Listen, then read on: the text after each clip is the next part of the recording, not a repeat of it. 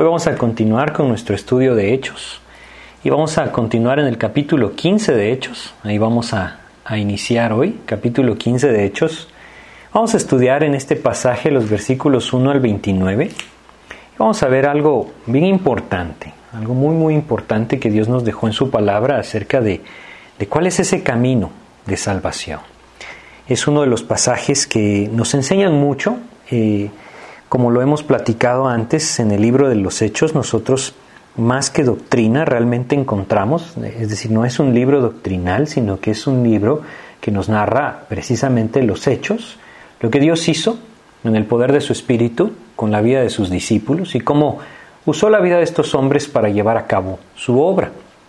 Y lo que nosotros vemos aquí pues vamos a ver cómo lo podemos comprender a la luz de las epístolas y cómo a través de, ciertas cosas que Dios nos dejó claramente en las epístolas, pues podemos eh, llegar a entender lo que estaba sucediendo en este tiempo y también comprender lo que resultó de este pasaje que nosotros vamos a ver. Lo que vamos a ver es, es cómo ese primer eh, concilio, se podría decir así, llegó hasta, hasta Jerusalén y, de alguna otra manera eh, eh, nos muestra cómo Dios, de, cierta forma, nos puede guiar hacia la verdad de la palabra, ¿no? Es decir, hoy en día nosotros por su gracia tenemos la palabra y en la palabra de Dios encontramos claramente aquello que es su voluntad para nuestras vidas hoy. Entonces, eh, pues vamos a hacer una oración y vamos a empezar a ver este pasaje, lo que vamos a estudiar hoy pues realmente vamos a ver cómo la salvación es un don de gracia. Eso es lo que vamos a ver, ¿no? Cómo la salvación no es algo que el hombre pueda ganarse, no es algo que el hombre pueda alcanzar. Dios no espera que nosotros lo hagamos porque sabe que no podemos hacerlo. Vamos a ver cómo el camino de la salvación es por medio de la fe en Jesucristo. Y este es un don de Dios extendido a la vida de cada aquel que lo quiere tomar, simplemente por gracia. Entonces vamos a orar para pedirle a Dios que nos guíe en esto que vamos a estudiar. Vamos a orar. Te queremos agradecer, Señor, la oportunidad que tú nos das de tener tu palabra, Señor, en nuestras manos, la oportunidad que nos das de, de poder buscarte, Señor, con libertad. Ayúdanos, Padre, a no menospreciar esta libertad que tú nos das. Y este tiempo en el que vivimos, Señor, danos la gracia de poder enfocarnos en tu palabra, que nuestra vida crezca. Crezca, Señor, en, intimidad contigo, Padre, y que podamos llegar a apropiar tu propósito para nuestras vidas, Señor. Ayúdanos, pues, mi Dios, en este pasaje de tu palabra que vamos a compartir. Danos entendimiento, ábrenos, Señor, nuestra mente, nuestro corazón y por medio de tu Espíritu, enséñanos, mi Dios, para poder apropiarlo y creerlo como la verdad que tú nos has dejado escrito, Señor. Guíanos, Padre, te lo pedimos en el nombre de Jesús. Amén. Pues entonces vamos a, leer en Hechos 15, ¿no? Nos, eh, nos quedamos en, en, el capítulo anterior, en ese pasaje en el que Dios nos cuenta cómo Pablo y Bernabé regresaron a Antioquía. Y al regresar a Antioquía entonces pudieron contar a aquellos creyentes que estaban en esta ciudad. Es una ciudad, eh, actualmente está en Turquía, en ese tiempo era parte de Siria, era la capital de Siria realmente, durante mucho tiempo lo fue, hasta que después pues llegó a ser Damasco. Pero bueno, en esta ciudad grande habían muchos creyentes. Eh, de aquí fue donde partieron y hacia acá fue donde regresaron de su primer viaje misionero el apóstol Pablo acompañado con Bernabé. Y entonces ahora ellos están gozando, gozando de aquellas cosas que el Señor ha hecho a través de sus vidas. Eh, es bien importante reconocerlo, ellos mismos lo reconocen, en, anteriormente lo estudiamos así, ellos reconocían que la obra era del Señor y que todo lo que había sucedido en sus vidas era simplemente por la gracia de Dios que había permitido manifestar el testimonio de Cristo delante de aquellos que no le conocían. Hoy nosotros debemos entender que ese es el camino que Dios quiere que nosotros apropiemos. La vida en Cristo es una vida que está basada en la gracia del Señor. No está basada en la capacidad del hombre, no está basada en, en los méritos del hombre, no está basado tampoco en las habilidades que el hombre pueda tener. Está basada en la gracia de Dios. Solo aquello que la gracia de Dios produce en nuestras vidas es lo que va a traer ese fruto maravilloso que le glorificará a Cristo. Y estos hombres sin duda podían regresar a Antioquía y gozarse de todo lo que Dios había hecho con sus vidas y a través de sus vidas. Quisiera que leyéramos los últimos dos versículos del capítulo 14 y, y luego vamos a empezar con el 15, dice el 27 y 28 de Hechos 14. Y habiendo llegado y reunido a la iglesia, refirieron cuán grandes cosas había hecho Dios con ellos y cómo había abierto la puerta de la fe a los gentiles. Y se quedaron ahí mucho tiempo con los discípulos. Fíjense qué maravilloso. Eh, eh, debió haber sido algo, algo muy bonito, algo hermoso en el, en el poder de Dios, de participar en un mismo sentir de la obra de Dios con estos creyentes. Esa precisamente también es la voluntad de Dios hoy para nosotros, que cada uno de nosotros sea llevado al mismo sentir de gozo por la salvación de las almas. Ese es el plan de Dios. Y esto pues nos debe llevar a buscar esa vida en el Espíritu. Dios anhela que unánimes busquemos alcanzar para Cristo aquellos que no le conocen. Y Dios para esto nos ha dejado armas poderosas como la oración. Y necesitamos el, en un mismo sentir velar por esto, por la salvación de aquellos que están a nuestro alrededor y obviamente pues anunciar su mensaje, ¿no? Pero bueno, cuando ellos se encontraban compartiendo aquí en Antioquía, eh, gozándose de la obra del Señor y sin duda enseñando nuevamente a aquellos que, que habían dejado atrás cuando se fueron en este viaje misionero, pues sucedió algo que nos enseña mucho y que es el tema de nuestro estudio.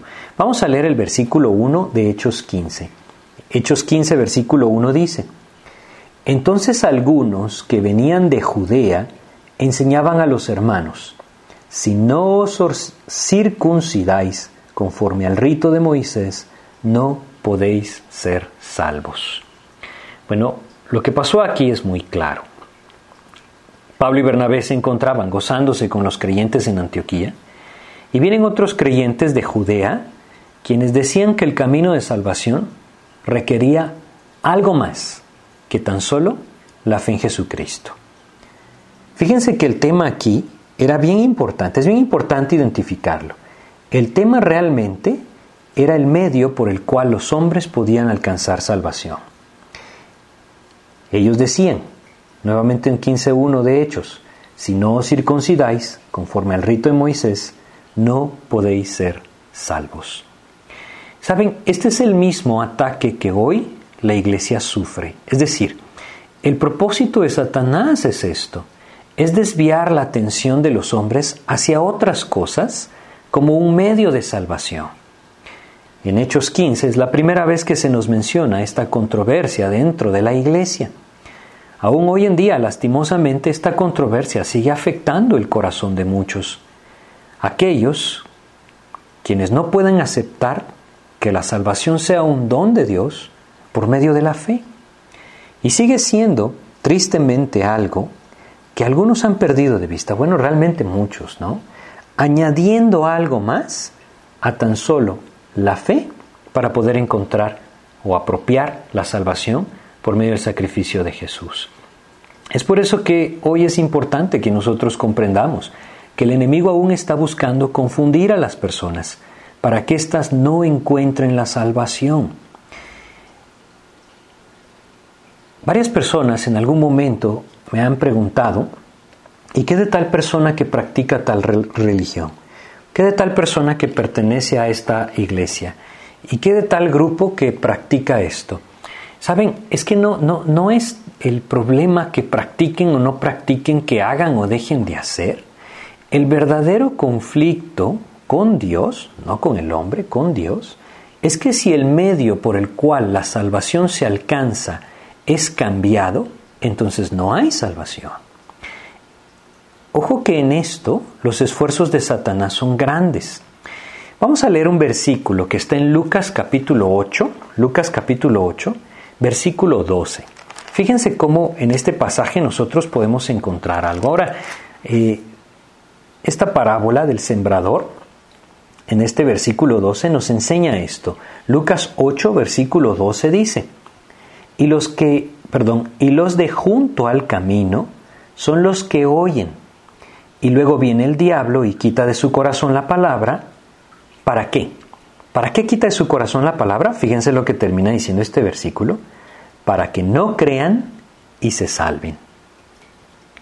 ¿Saben? Hay una historia, un creyente, que ganó muchas almas para Cristo hace muchos años, de apellido Stuart, él cuenta que cuando él escuchó el mensaje, él no podía aceptar, él no podía aceptar que la salvación fuera tan fácil. Poner mi fe en Jesucristo como aquel que murió en la cruz para pagar la culpa de mi pecado. Creer en Él como el Salvador de mi vida, como el Señor de mi vida.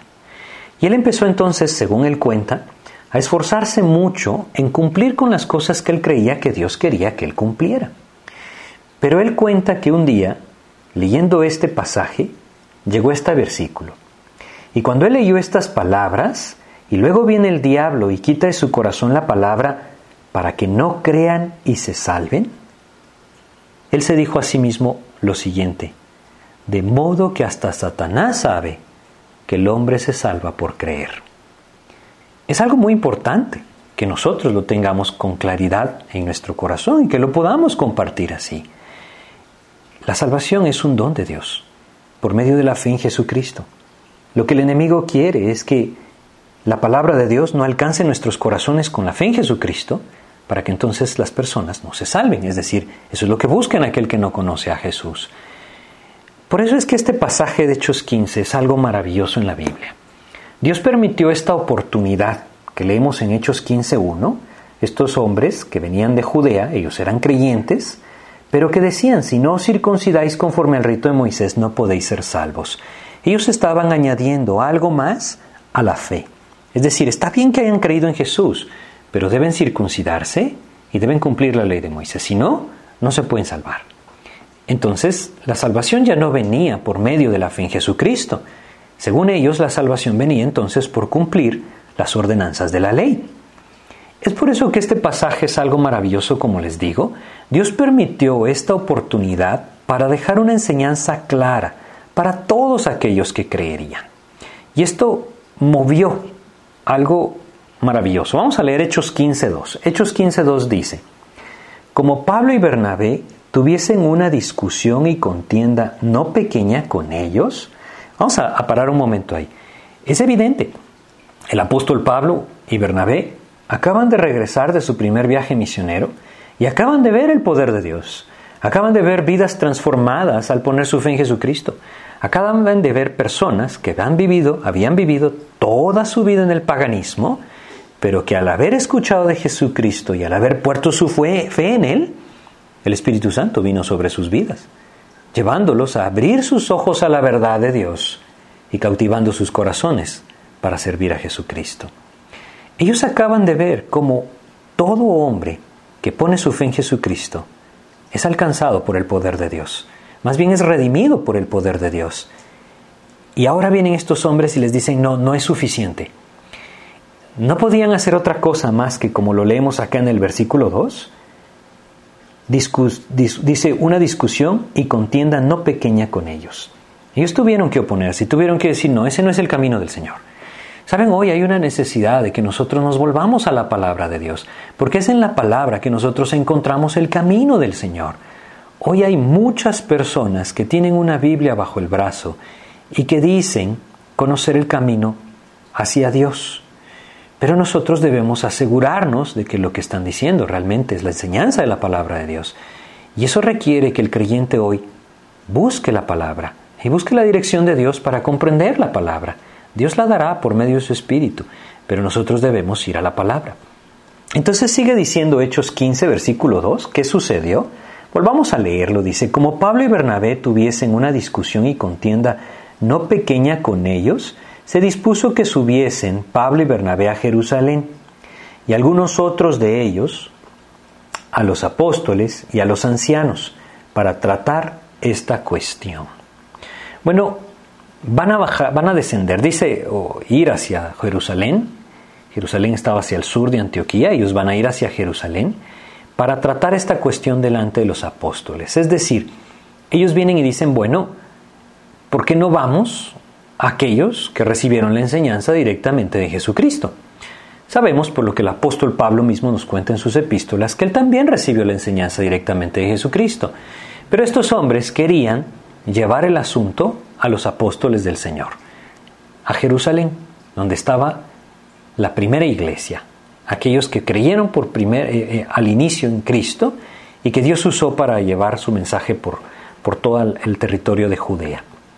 Entonces, Pablo y Bernabé, de acuerdo con lo que ellos proponen, van a Jerusalén. A veces pasamos por alto eh, todo esto que ellos viven. Jerusalén estaba más o menos a 700 kilómetros.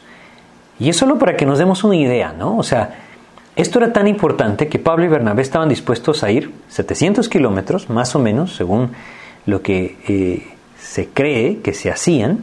Esto es más o menos 10 días de camino, ¿no? Entre 8 y 10 días de camino. Para tratar este asunto. Les menciono esto para que nos demos cuenta que esto era algo importante, ellos no lo iban a dejar pasar. Y entonces leemos en el versículo 3 lo siguiente. Ellos pues, habiendo sido encaminados por la iglesia, pasaron por Fenicia y Samaria, contando la conversión de los gentiles y causaban gran gozo a todos los hermanos. Saben, antes de entrar en el aspecto de lo que van a tratar estos creyentes en cuanto a la salvación por fe o por algo más que la fe, es importante que nosotros notemos esto. Estos hombres iban con un propósito hacia Jerusalén, pero eso no quiere decir que no podían gozarse con los demás creyentes alentándolos, exhortándolos a través de lo que Dios había hecho con ellos. Dios nos llama a esto, ¿no? Y al leer esto no podemos dejar de recordar las palabras del apóstol Pablo dadas a Timoteo y quiero leerles segunda de Timoteo capítulo 2 Segunda de Timoteo capítulo 2, versículo 2, en donde el apóstol Pablo le escribe a, Timoteo lo siguiente, perdón, es, es segunda de Timoteo 4, segunda de Timoteo 4, versículo 2, dice lo siguiente acá, que prediques la palabra, que instes a tiempo y fuera de tiempo, redarguye, reprende, exhorta con toda paciencia y doctrina. ¿Por qué es esto es lo que podemos leer con respecto a lo que Pablo está haciendo. Él va en una tarea específica, pero eso no lo detiene de exhortar a los creyentes a perseverar en la gracia del Señor. Eso no lo detiene de alentar a aquellos que probablemente podrían estar desalentados a perseverar en la gracia de Dios. Y lo mismo Dios quiere que nosotros también comprendamos. A veces dejamos que los asuntos que tenemos que tratar, que son de suma importancia quizá para nuestras vidas, nublen nuestra mente, nublen nuestro, nuestro corazón y, y entonces nos privamos a nosotros mismos de dar testimonio de Jesucristo. Esta es una exhortación muy clara del Señor. En tiempo y fuera de tiempo, en todo momento. Media vez Dios nos abre una puerta, Él está esperando que nuestras palabras compartan el testimonio de Jesús. Bueno, ellos continuaron entonces su viaje y leamos qué pasó. Versículos 4 y 5 de Hechos 15. Hechos 15, 4 y 5 dice, y llegados a Jerusalén fueron recibidos por la iglesia y los apóstoles y los ancianos, y refirieron todas las cosas que Dios había hecho con ellos. Pero algunos de la secta de los fariseos que habían creído se levantaron diciendo, es necesario circuncidarlos y mandarles que guarden la ley de Moisés. Bueno, estos hombres, si bien habían sido fariseos, se habían convertido a Cristo. Recordemos que el apóstol Pablo era, había sido un fariseo ellos habían puesto su fe en Jesucristo, pero había algo que ellos todavía pensaban, es necesario circuncidarlos, es necesario mandarles que guarden la ley de Moisés, es necesario que ellos cumplan con el Antiguo Testamento, con lo que Dios dejó en la ley por medio de Moisés. Es muy sencillo comprender la postura. Estos hombres decían que la salvación era por medio de la fe y algo más. Por eso es que dicen, es necesario circuncidarlos y mandarles que guarden la ley de Moisés. ¿Para qué? Ya lo leímos en el versículo 1. Si no os circuncidáis conforme al rito de Moisés, no podéis ser salvos. Aquí no estaba en discusión la manera en la que el creyente debía vivir. Aquí estaba en discusión qué era lo que el creyente necesitaba o el hombre necesitaba para estar en Cristo y para tener salvación por medio de Jesucristo. Por eso es que este pasaje es tan importante. Ahora, en este pasaje necesitamos ver qué dicen las epístolas, porque en ellas es donde nosotros encontramos lo que Dios le enseñó a estos hombres. Aquí encontramos, y lo vamos a leer también, la resolución y la conclusión de este, de este asunto, ¿no? ¿Necesita el creyente algo más? ¿Necesita el hombre fe más algo más? ¿O simplemente a través de la fe en Jesucristo el hombre puede encontrar salvación? La respuesta es muy clara, la salvación es por gracia, a través de la fe sea propia y nada más. Pero vamos a ver algunos aspectos. ¿sí? Lo que ellos están diciendo realmente está basado, los fariseos, lo que ellos están diciendo, está basado en lo que ellos mismos esperaban de Dios por medio del Antiguo Testamento. Esto lo tenemos que comprender. Recordemos que en el Antiguo Testamento, todo este periodo que nosotros vivimos hoy de la iglesia era algo que no se, no se conocía con claridad, es decir, es por eso que en algún momento el apóstol Pablo lo llegó a llamar misterios, las doctrinas de la iglesia, no porque habría que descubrirlas investigándolas, no, sino porque Dios no las había eh, establecido claramente en el Antiguo Testamento. Por eso nos dejó la revelación de su palabra del Nuevo Testamento, específicamente en las epístolas. Pero en el Antiguo Testamento no había claridad de esto. Entonces estos hombres tienen en mente que Dios un día restaurará a Israel, algo que no ha sucedido todavía. Y que en ese momento entonces todos los hombres podrán reconciliarse con Dios, pero a través de Israel. Eh, quiero darles una idea en Zacarías capítulo 8. Esto está en el libro de Isaías, en el libro de Jeremías, en el libro de Ezequiel, en el libro de Zacarías, en el libro de Amós, es decir, todos los profetas, no todos, perdón, pero muchos profetas escribieron acerca de esto. Y para esto solo vamos a leer este versículo, Zacarías 8, versículo 20, para que nos demos una idea de, de cuál es el tema. Zacarías 8:20 dice lo siguiente. Dice acá, en Zacarías 8:20, Así ha dicho Jehová de los ejércitos, aún vendrán pueblos y habitantes de muchas ciudades. Y vamos a leer eh, un poco más. Y vendrán los habitantes de una ciudad a otra y dirán, vamos a implorar el favor de Jehová y a buscar a Jehová de los ejércitos. Yo también iré. Y vendrán muchos pueblos y fuertes naciones a buscar a Jehová de los ejércitos en Jerusalén y a implorar el favor de Jehová. Ahora, ¿Por qué, ¿Por qué leemos esto? Porque esta es la idea del judío.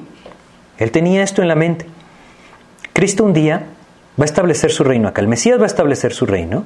Y entonces todos los hombres van a encontrar a Dios por medio de este pueblo. Eso es algo que sucederá. Ya vamos a ver que Jacobo, aquí mismo en este pasaje, explica cuándo sucederá esto. Pero entonces por eso es que ellos tenían esto en la mente. Bueno, los gentiles han creído en Jesús, pero deben identificarse con Israel para poder encontrar a Dios. Por lo tanto, deben circuncidarse y guardar la ley de Moisés. Ahora, esto es lo que había en la mente de ellos, pero no quiero complicarlo más, simplemente entender que la postura era muy clara. La salvación, según ellos decían, era por medio de la fe, pero había que añadirle algo más, la circuncisión y guardar los mandamientos. Ahora, esta no fue la única vez que el apóstol Pablo tendría que enfrentarse a una situación como esta, y hay una epístola que enteramente nos habla de este tema y nos aclara este tema. Es la epístola a los Gálatas. Vamos a leer varios pasajes de la epístola a los Gálatas. Esta epístola nos, nos fue dejada precisamente porque los creyentes empezaron a enfrentarse a este aspecto. Aquí nosotros leemos que algunos de los que habían sido fariseos, y en el versículo 1 de Hechos 15 nos dice los que habían venido de Judea, estos hombres poco a poco fueron creciendo y se les conoció como los judaizantes, aquellos que decían que no solamente la fe salvaba, sino que había que agregarle algo más. Bueno, estos judaizantes llegaron también a toda la región de Galacia. Y cuando llegaron allí, empezaron a enseñar lo mismo que dijeron en Antioquía en Hechos 15.1. Si no os circuncidáis conforme al rito de Moisés, no podéis ser salvos. Esta es la razón por la cual Dios guió al apóstol Pablo a escribir esta epístola a las iglesias de Galacia, por eso se conoce como los Gálatas. Y vamos a leer algunos versículos. Empezando en el capítulo 3, vamos a leer los versículos del 1 al 3. Gálatas 3, del 1 al 3. Dice lo siguiente. Oh Gálatas insensatos, ¿quién os fascinó para no obedecer a la verdad? A vosotros ante cuyos ojos Jesucristo fue ya presentado claramente entre vosotros como crucificado. ¿Por qué hace él esta pregunta? Bueno, primero que todo notemos que les llama insensatos porque ellos han dejado el camino de la verdad. Y les dice, ¿quién los fascinó para no obedecer a la verdad? si ante ustedes Jesucristo ya fue presentado como crucificado. Lo que él está diciendo es, el sacrificio por sus pecados ya se ofreció. ¿Qué más necesitan? ¿Qué más esperan? ¿Qué más piensan que Dios requiere? Y entonces continúa diciendo en el versículo 2 y 3, esto solo quiero saber de vosotros. ¿Recibisteis el Espíritu por las obras de la ley o por el oír con fe? Hemos hablado en estos estudios que Dios da su Espíritu a aquel que cree en Jesucristo. Y como en Tito capítulo 3, desde el versículo 3 hasta el 7, ustedes lo pueden leer, Dios nos habla que la regeneración en la vida del hombre viene a través de la presencia del Espíritu. Por eso es que Pablo lo dice. ¿Por qué recibieron el Espíritu? ¿Porque cumplieron la ley o porque creyeron en Jesucristo? Hoy en día nosotros necesitamos apropiar esto. Aquel que piensa que la fe no es suficiente para salvarse, debe entender que es la fe en Jesucristo la que trae el Espíritu de Dios a la vida del hombre. ¿Puede la ley traer el Espíritu de Dios a nuestras vidas? ¿Puede una vida que intenta, porque nunca lo logrará, cumplir los mandatos de Dios establecidos en el Antiguo Testamento, merecer que Él le dé su Espíritu? La respuesta clara y evidente es no. Por eso dice el versículo 3, tan necios sois, habiendo comenzado por el Espíritu, ¿ahora vais a acabar por la carne? Hay que tener mucho cuidado con esto. Si nosotros queremos añadir algo a la fe para la salvación del alma, es porque nuestra carne no puede aceptar que el Señor Jesucristo lo hizo por nosotros. Es porque el orgullo de nuestra carne quiere decir, no, es que yo tengo que hacer algo. ¿Qué puede hacer al hombre pecador para borrar su culpa? No puede hacer nada. La sangre de Cristo derramada en la cruz, eso es lo único que puede borrar nuestra culpa. Es por eso que el apóstol Pablo es tan duro con esto, tan necios sois, habiendo comenzado por el Espíritu, ahora vais a acabar por la carne. Tristemente, hoy el cristianismo ha puesto mucho sus ojos en esto. Y se predican muchas cosas o se enseñan muchas cosas que el hombre debe buscar y se olvida de que el único medio por el cual el hombre puede recibir el Espíritu y obtener salvación es a través de la fe en Jesucristo. Vamos a leer más de Gálatas para que lo podamos entender, ¿no? Porque esto es algo peligroso. ¿Saben ustedes aquí mismo en la epístola de los Gálatas? Nosotros leemos que aún Pedro y Bernabé fueron arrastrados en algún momento hacia este tipo de pensamiento. Fíjense lo que dice Gálatas 2. En Gálatas 2, versículos 11 al 14 dice, Pero cuando Pedro vino a Antioquía, le resistí cara a cara porque era de condenar. Pues antes que viniesen algunos de parte de Jacobo, comía con los gentiles. Pero después que vinieron se retraía y se apartaba, porque tenía miedo de los de la circuncisión. Y en su simulación participaban también los otros judíos, de tal manera que aún Bernabé fue también arrastrado por la hipocresía de ellos. Pero cuando vi que no andaban rectamente conforme a la verdad del Evangelio, ¿por qué ya no andaban rectamente conforme a la verdad del Evangelio? Porque en Cristo hay libertad, la fe es la que trae justificación, redención, regeneración a la vida del hombre por medio de la presencia del Espíritu. Y Pedro empezó a pretender que él también cumplía los mandamientos de Moisés, es decir, que él se sometía a ellos. Por eso dice, pero cuando vi que no andaban rectamente conforme a la verdad del Evangelio, dije a Pedro delante de todos, si tú siendo judío vives como los gentiles y no como judío, ¿por qué obligas a los gentiles a judaizar? El punto a tratar aquí es muy claro. Es en esta epístola, como les decía, en la cual Dios nos deja claramente el contraste entre esperar la salvación por mérito propio al intentar cumplir la ley y la salvación apropiada por fe en el sacrificio sustitutorio de Cristo en la cruz. Leamos Gálatas 3, pero ahora del 10 al 14.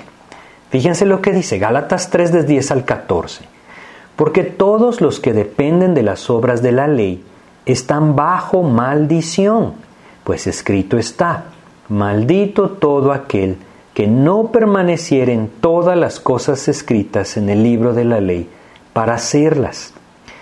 Esto es algo bien claro y es bien importante el poderlo apropiar y entender.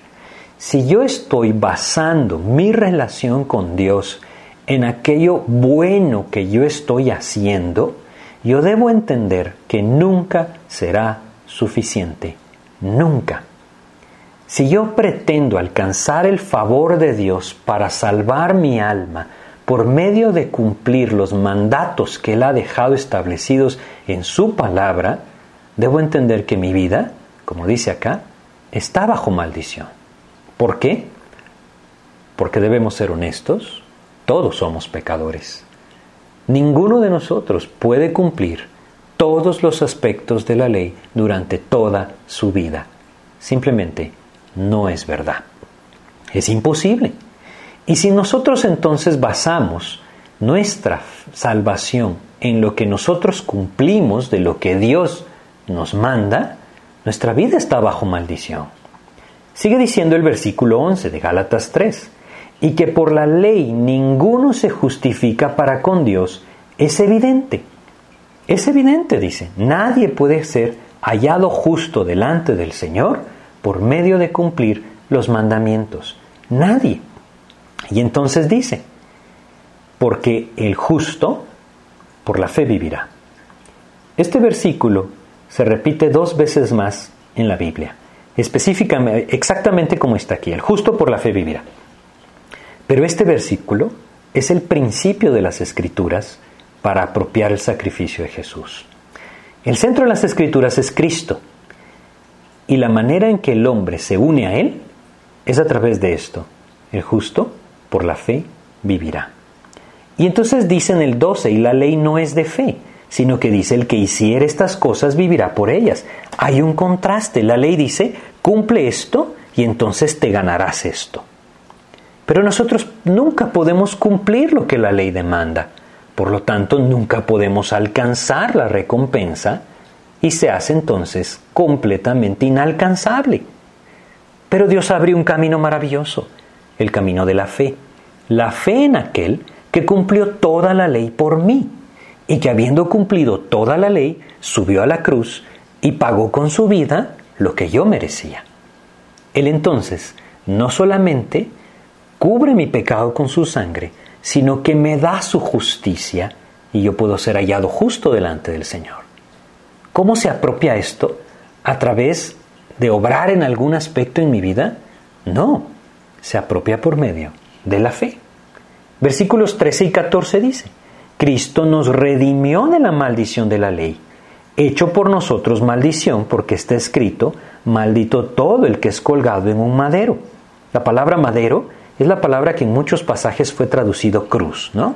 Entonces, para que lo entendamos. Versículo 14, para que en Cristo Jesús la bendición de Abraham alcanzase a los gentiles. Y fíjense lo que dice, aquí está la respuesta a la pregunta de Gálatas 3.2. ¿Recibisteis el Espíritu por las obras de la ley o por el oír con fe? La respuesta la dice el 14.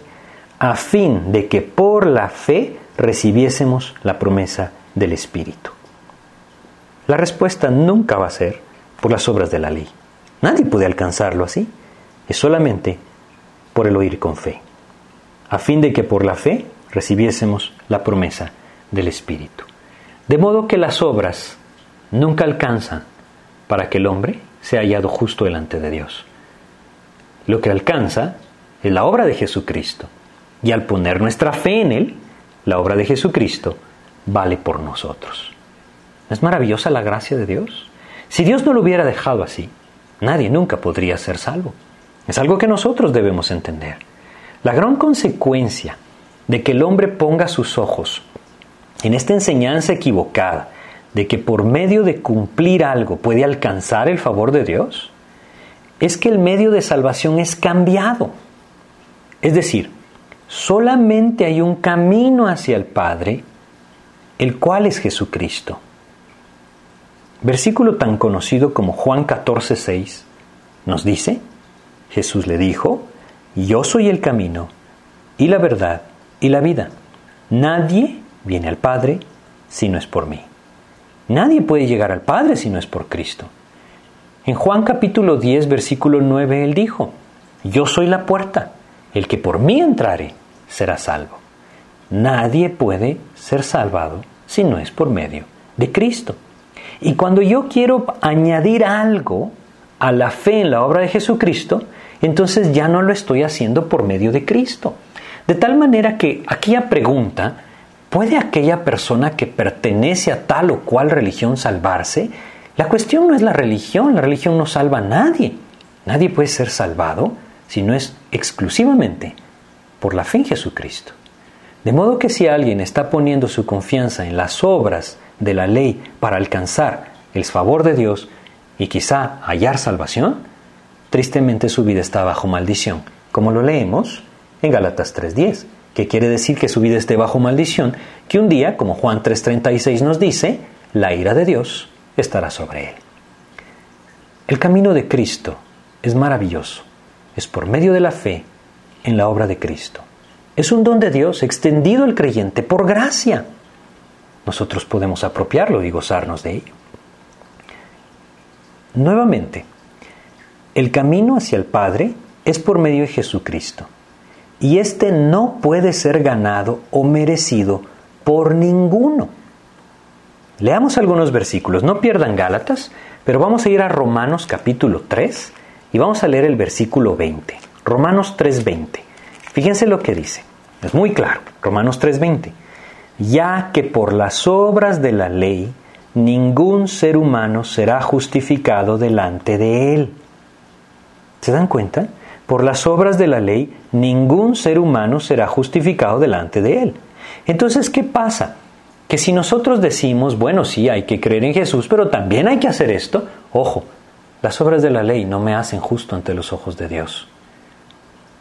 Lo que me puede llevar a tener la justicia de Cristo es poner mi fe en Él es que debemos comprender que el propósito de la ley no es que el hombre alcance salvación al cumplirla. En Romanos 3:20 nos dice, porque por medio de la ley es el conocimiento del pecado. El propósito de los mandamientos, el propósito de la ley, es que el hombre se dé cuenta, yo no los puedo cumplir. Yo no puedo ganarme lo que Dios me dice que puedo o podría alcanzar si cumpliera la ley. Yo no lo puedo hacer. De tal manera que entonces mis ojos se pongan en aquel que es el único que me puede salvar, Jesucristo. El camino es muy claro. ¿Saben? Hemos leído en el libro de los Hechos que se está poniendo el fundamento a través de la vida de los apóstoles.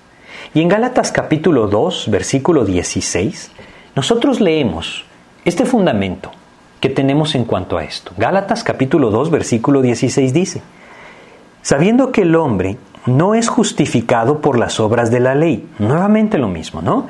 Y aquí está entonces el camino. Se los voy a volver a leer. Sabiendo que el hombre no es justificado por las obras de la ley, sino por la fe de Jesucristo. Son dos caminos distintos. No se pueden unir. Si se unen, entonces ya no son caminos distintos y, Dios los presenta en su palabra como dos caminos distintos. O confío en las obras de la ley o pongo mi fe en la obra redentora de Jesucristo. Por eso dice, nuevamente, sabiendo que el hombre no es justificado por las obras de la ley, sino por la fe de Jesucristo, nosotros también hemos creído en Jesucristo para ser justificados por la fe de Cristo y no por las obras de la ley por cuanto por las obras de la ley nadie será justificado. En un solo versículo lo repite y lo repite y lo repite. Tres veces. Ninguno puede alcanzar salvación por las obras. Solamente, lo repite dos veces, por poner su fe en Jesucristo, por creer en Jesucristo. ¿Qué debemos creer de Jesucristo? El Evangelio es muy claro. Primera de Corintios capítulo 15, Primera de Corintios capítulo 15, versículos 3 al 5. Primera de Corintios 15, 3 al 5, nos describe el Evangelio. Porque primeramente os he enseñado lo que mismo recibí, que Cristo murió por nuestros pecados, conforme a las Escrituras, y que fue sepultado, y que resucitó al tercer día, conforme a las Escrituras, y que apareció a Cefas y después a los doce. Ese es el Evangelio. Él murió, fue crucificado por mis pecados. fue sepultado y resucitó al tercer día, manifestando que Él era el Hijo de Dios, el Salvador del mundo. Él me llama a poner mi fe en Él, como el Señor de mi vida. A través de esto, Él entonces puede redimirme, puede rescatarme, puede borrar mi pecado con su sangre y hacerme hijo de Dios. No podemos mezclar ambas cosas. Si añadimos algo a la fe para la salvación, entonces ya no es el Evangelio. Lo que acabamos de leer en 1 Corintios 15, eso es el Evangelio y todo tiene que ver con la obra de Cristo, no con la obra del hombre. Si no estamos poniendo nuestros ojos exclusivamente en la fe como el medio por el cual el hombre apropia la redención de Cristo, entonces estamos creando una religión. Y cualquiera que ésta sea, y las normas que sea que establezca, esto no nos puede salvar. Nunca el hombre puede alcanzar salvación a través de hacer algo, cumplir algo, vivir conforme a ciertas normas. Hoy Dios anhela que el hombre simplemente venga a Él, reconociendo que no tiene nada que ofrecerle, nada. Saben, es que nuestras propias justicias delante de los ojos de Dios nos dicen su palabra, no son más que trapos de inmundicia. Por eso es que nosotros debemos hoy venir a Cristo reconociendo que no tenemos nada que ofrecerle. Dios anhela que el pecador se acerque tal como es, pecador, y que reconozca que solamente Cristo le puede salvar por lo que hizo por él en la cruz. Si el hombre se acerca de esta manera a Jesucristo, Él dice claramente en Juan capítulo 6, versículo 37, recordemos, Juan capítulo 6, versículo 37, hay una promesa maravillosa del Señor. Juan 6, 37 dice, Todo lo que el Padre me da vendrá a mí, y al que a mí viene, no le echo fuera. Incluso hay alguna equivocación hoy en día que dice, primero debo arreglar ciertos aspectos de mi vida para venir a Cristo. Nadie puede arreglar nada en su vida si no primero viene a Cristo. Él quiere que vengamos tal como estamos, pecadores como somos, y que reconozcamos, yo no puedo hacer nada, Señor. No puedo hacer nada para borrar mi pecado. No puedo hacer nada para agradarte a ti. Eres tú el único que puede hacer la obra. A través de esto Él dice que no nos rechazará, que no nos echará fuera. Ese es el plan de Dios. El peligro entonces de poner nuestros ojos en algo más y añadir algo más a la fe como el medio de salvación es que el medio de salvación entonces es cambiado. Y si cambiamos el medio de salvación, simplemente ya no es el Evangelio. Entonces, nuevamente, vamos a Gálatas otra vez, ¿sí? Y vamos a volver a leer acá en Gálatas. nuevamente en el capítulo 2 de Gálatas, versículo 21. Fíjense lo que dice. Gálatas 2, versículo 21. No desecho la gracia de Dios, pues si por la ley fuese la justicia, entonces por demás murió Cristo. Si yo pudiera salvarme por medio de obrar bien, o cumplir lo que Dios quiere que cumpla, o establecer algo en cierta religión y cumplirlo, si yo pudiera salvarme por un medio así, entonces por demás murió Cristo. Pero nadie puede salvarse por sí mismo, no importa cuánto intente hacerlo, es solamente por medio de la fe en Jesucristo.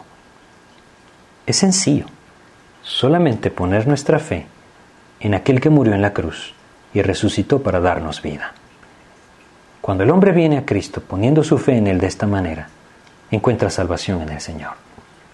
Ahora, cabe resaltar algo y, definitivamente tenemos que mencionarlo para evitar confusión.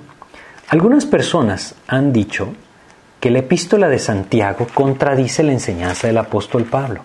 Por supuesto que no es así, por supuesto que la palabra de Dios no se contradice. Y vamos a ir a Santiago capítulo 2 y vamos a entender algo, ¿sí? Vamos a entender algo.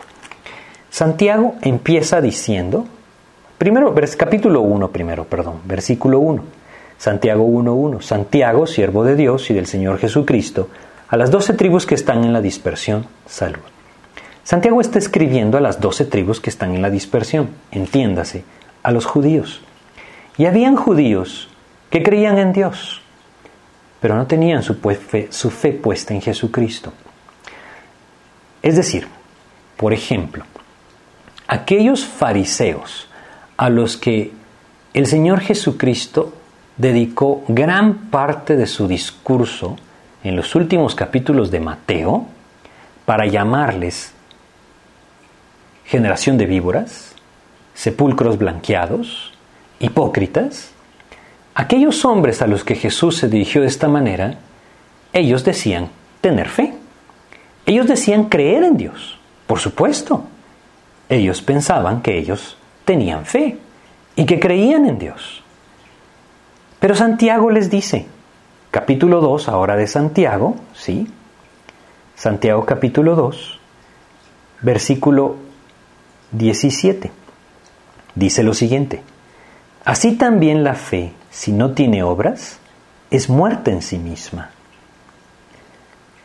Santiago se refiere a aquel hombre religioso que dice creer en Dios, pero que, como el Señor Jesucristo mismo lo dijo, de labios le honra, pero su corazón está lejos de él. Esta no es una verdadera fe. A eso es a lo que Santiago se refiere. Para entenderlo mejor, veamos lo que dice. Versículo 18 y versículo 19. Pero alguno dirá, tú tienes fe y yo tengo obras. Muéstrame tu fe sin tus obras y yo te mostraré mi fe por mis obras. Tú crees que Dios es uno, bien haces. También los demonios creen y tiemblan. ¿Sí? Más que creer, ellos lo saben que Dios es uno, pero no les interesa someterse a Él.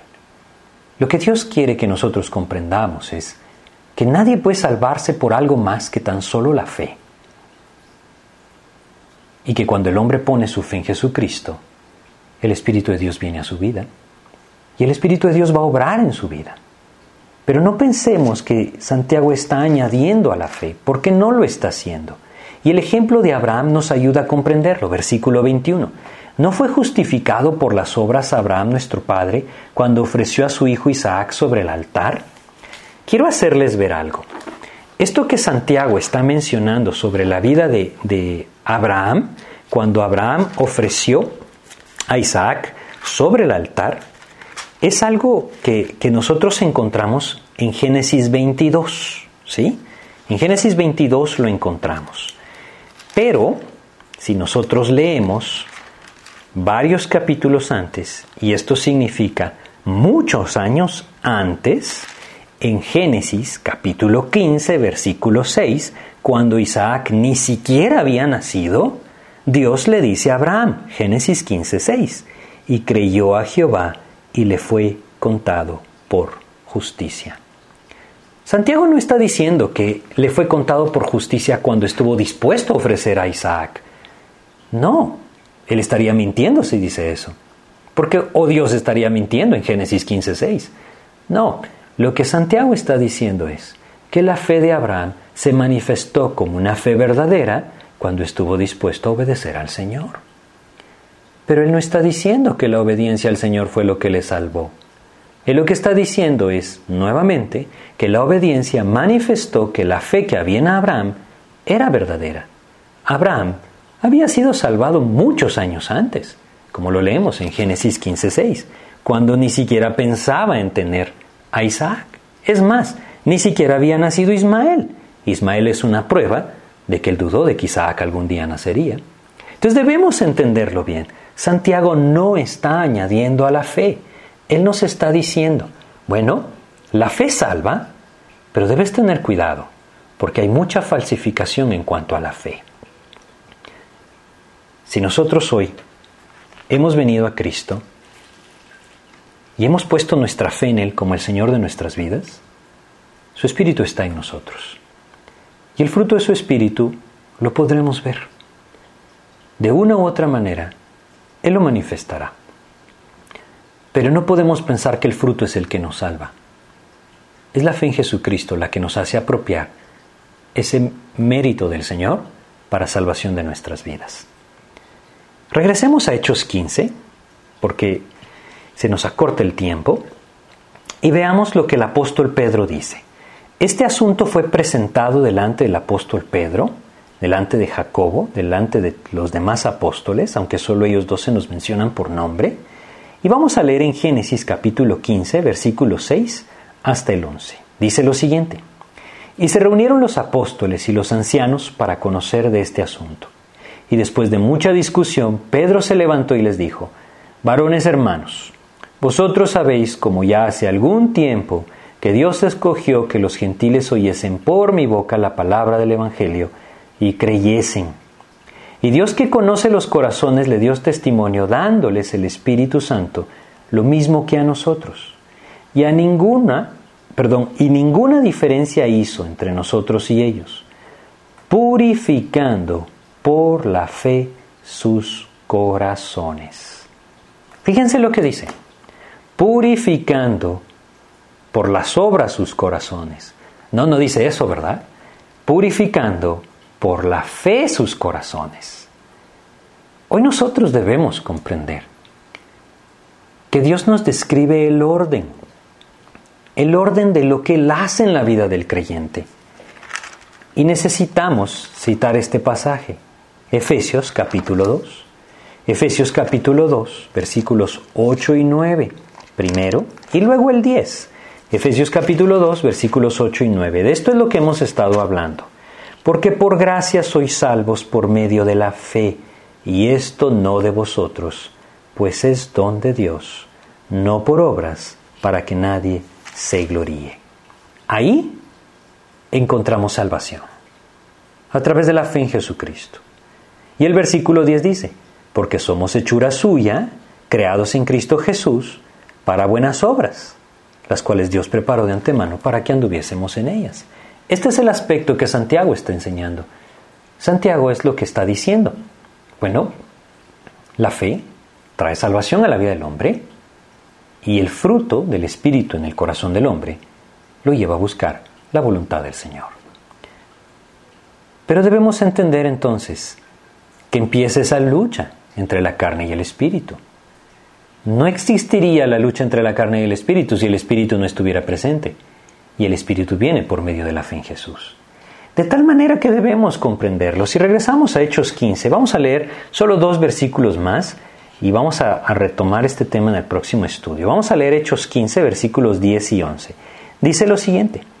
Ahora pues, ¿por qué tentáis a Dios poniendo sobre la cerviz de los discípulos un yugo, un yugo, perdón, que ni nuestros padres ni nosotros hemos podido llevar?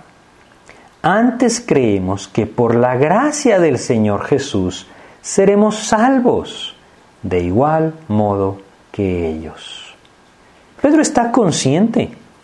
Él había sido un judío esclavizado a la ley durante toda su vida antes de haber venido a los pies de Jesucristo. Y él sabía que no la podía cumplir. Él sabía que él no estaba a la altura y que ninguno estaba a la altura. Por eso él dice, no tiene sentido poner un yugo sobre la cerviz de ellos, de los discípulos, que ni nuestros padres ni nosotros hemos podido llevar. De tal manera que nosotros debemos entenderlo. La salvación es por gracia. Y como lo vamos a ver en el siguiente estudio, también la vida cristiana es por gracia. Versículo 11 de Hechos 15. Antes creemos que por la gracia del Señor Jesús seremos salvos de igual modo que ellos. La salvación es un don de Dios por medio de la gracia en la persona de Jesucristo. Hay un peligro en predicar la gracia. El apóstol Pablo estaba consciente de esto. Y en Romanos capítulo 6 él toca este tema que pues diremos, perseveraremos en el pecado para que la gracia abunde? En ninguna manera es la respuesta contundente. Pero si la gracia no se predica, entonces no se predica el Evangelio. Es la gracia de Dios la que se derrama sobre la vida del hombre para redimirlo. Y ésta se apropia única y exclusivamente por la fe. Si Dios requiriera algo más, ninguno de nosotros lo podría cumplir. Y todos estaríamos condenados a una eternidad separados de Dios. De modo que gocémonos en la gracia del Señor, porque su gracia se ha manifestado y Él ha provisto un camino de salvación a través de la fe en Jesucristo. Vamos a detenernos aquí y en nuestro siguiente estudio continuaremos con este pasaje de Hechos 15. Vamos a orar. Amado Padre, te pedimos tu ayuda para poder tener claridad en nuestra mente y en nuestro corazón sobre tu enseñanza en la palabra. Gracias Señor porque tú dejaste cubierto cada aspecto, Señor, de nuestra relación contigo en tu palabra. Ayúdanos pues a confiar única y exclusivamente en ti, no solamente para la salvación de nuestra alma, sino también, Señor, para que tu obra se lleve a cabo en nosotros. Ayúdanos a entender que no hay justicia alguna en nosotros, Padre, y que confiar en algún aspecto de nuestras vidas sería entonces menospreciar el sacrificio de tu Hijo Jesús. Ayúdanos pues a entender que solamente la gracia que tú derramaste por medio de tu Hijo hacia nuestras vidas puede salvarnos. Y que esta solamente puede ser apropiada a través de poner nuestra confianza plena en el Señor Jesucristo como el Señor y Salvador de nuestras vidas. Ayúdanos a comprenderlo, Padre. Te lo pedimos y te agradecemos en el nombre de Jesús. Amén, Señor. Pues muchas gracias, que Dios les bendiga.